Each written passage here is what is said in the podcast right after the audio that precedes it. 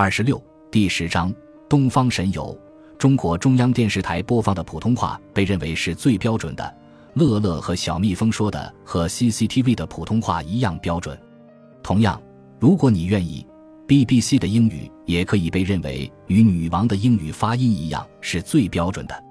很多新加坡人说的普通话非常糟糕。他们到中国旅游，结果发现大家都听不明白他们在说什么。一九七九年。新加坡推出年度讲华语运动，即主要推广使用标准的普通话，以阻碍各种非普通话的汉语方言充斥社会。二零零九年的竞选活动中有一系列的视频，展示了很多外国小孩说着一口流利、发音正确、语音清晰的普通话。这里面有各种白种人的孩子，其中也包括乐乐和小蜜蜂。在纽约，在我们的祝福和鼓励下。乐乐和他的中文教师雪莉曾去唐人街买一种中国的甜点蛋挞，这对雪莉来说是个和乐乐公开说普通话的好办法。有一次，他们在一家只讲汉语的店里，乐乐找店主要牛奶，这位店主像老师那样直接用普通话和他讲话：“你喝牛奶吗？”他问。乐乐答：“是的。”那你的老师喝什么？他喝水。你爸爸喝什么？我爸爸喝柠檬水。乐乐，你妈妈喝什么？这次乐乐却用英语回答说：“喝酒。”雪莉回家后告诉我们这个小笑话。当然，佩姬感到很没面子。佩姬习惯在每次晚餐时都喝一杯酒，但这之后的一两周里，她除了酒什么都喝。瞧，我正喝水呢。她这么说，完全是为了避免小女孩认为她妈妈像是某种酗酒。并阻止这一说法在城里传播。作为我们的第一个孩子，乐乐一点点长大，我们帮他慢慢成长，只是花时间在他身上。乐乐给我们的生活带来的乐趣和兴奋是超乎以往的。五年后，即二零零八年，小蜜蜂出生了，这让我们的喜悦变成了双份。我们本来可能会早生第二个孩子的，但二零零五年秋天发生了一些事。让我当时并不想把另一个孩子带到这个世界。那年十月，离我生日还有不到几天的光景，我被意外地卷入了别人的犯罪阴谋中。我在美国司法系统丑陋的针控地带花了六年时间，最终获得平反。一九九八年，在创建了罗杰斯国际商品指数后，最终我将这一商品指数授权给一些公司，获得一些费用。我依然保留这一指数。他们则在这一指数上创建投资产品，并提供给其客户做投资选择。在单独的设置上，我已经将大部分股份投资在比兰德管理公司里。这家公司在商品指数的基础上，有罗杰斯原材料基金和罗杰斯国际原材料基金两个基金在运转。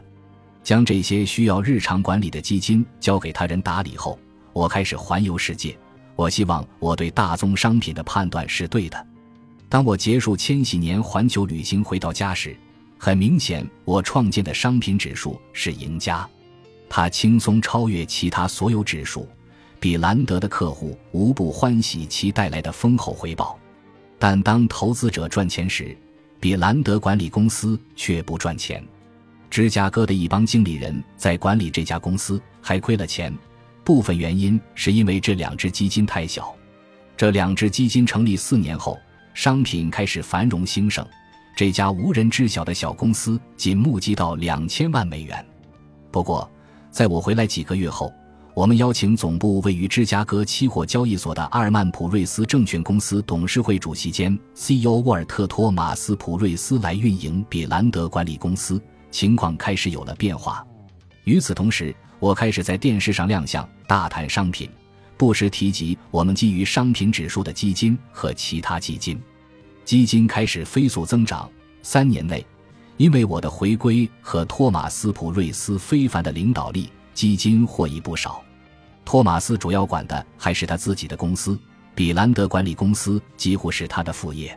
一开始，他还能处理自己的事情。现在，源于基金不断增长，比兰德已经习惯在他的掌舵下。他需要有人全职来看着他了。二零零五年，我被期货业协会邀请担任其年会主讲人。那次会议上，我和协会会长约瑟夫·墨菲以及他的几位同事一起共进晚餐时，他们一致同意推荐了一个候选人，认为其一定会有助于托马斯在比兰德公司的工作。几天后，我接到墨菲的电话，他说他改了主意，他知道有个人更胜任这份工作，他推荐了罗伯特·莫克拉，后者是全球最大的独立商品经纪人公司。也是芝加哥商品交易所最大的经纪人公司瑞富的高管，莫非正好也在这家公司处理日常事务。他那时是瑞富全球期货的主管。我曾和瑞富的 CEO 见过几次面。这哥们是个英国人，名叫菲利普·班尼特。他去了剑桥，而我去了牛津，所以我们会在一起聊些剑桥、牛津的事情。据我所知，他在业界备受尊敬。毕竟，他经营着业界最大的经纪人公司，在世界各地有二十多万名客户。他其中一个高管莫非是美国期货业协会主席，这个协会与瑞富一样享誉世界。因此，罗伯特·莫克拉得到了这份工作。他的任务是全职运营比兰德公司，提高基金的投资水平。托马斯·普瑞斯此前已经用了一个备受尊敬的资深经纪公司曼氏集团来进行交易。莫克拉到任后不久，开始谈及将基金从曼氏集团转到瑞富。他表示可以对此进行大幅改进，例如，普瑞斯证券公司的基金没有日常流动性，你每月只有一次可赎回你的股份，在瑞富每天都可以赎回。像富达等一些公司不让他们的客户买我们的基金，反而让客户把钱存在他们公司里。一个很简单的原因在于阿尔曼普瑞斯证券公司对富达而言并不出名，他在业界的名头并不响亮。尽管现在他名扬四海，如果我们的基金划在瑞富名下后，将会改变现状，其他的问题也将迎刃而解。我一开始就决定不让基金有杠杆交易。借钱会令他们追加保证金，这可能会变成灾难。客户把所有的钱都拿出来，在达到保证金要求后，经纪人会用它来投资国库券，支付客户的利息。在大宗商品交易中，这是很普遍也很容易做的事情。但是，国债交易处理效率低下，对基金的回报非常不稳定。瑞富在管理国债交易方面做得不错，且交易佣金较低。将我们的基金从曼氏集团转到瑞富后，确实有了些改善。基金转出是在八月，当时墨菲来找我说：“你看，实际上我们是想买你的公司。”比兰德管理公司的少数股东在这之前已经同意了一桩不错的股份交易。由于持有大部分股份，我也参与到和瑞富的交易谈判中，但是瑞士蒂派森商品管理公司却拒绝出售股份，结果这笔交易黄了。瑞富看起来没有理由能同时运营两个平行基金，于是我们又回到原计划，即把基金从曼氏集团转到瑞富。这一变动将继续提供日常的流动性，进行更为广泛的分销，给予更多的信用额度，使之成为更高效、更有利可图的基金，并让投资者为此而振奋。二零零五年十月七日星期五。他们将曼氏集团独立账户里的三点六二亿美元，以清晰的书面指示存入瑞富证券有限公司一个类似的账户里。瑞富恰好将此描述成一个独立账户，账户以客户名字命名，除了客户以外，没人可以认领这笔钱。这有点像把你的钱放在银行的保险柜里一样。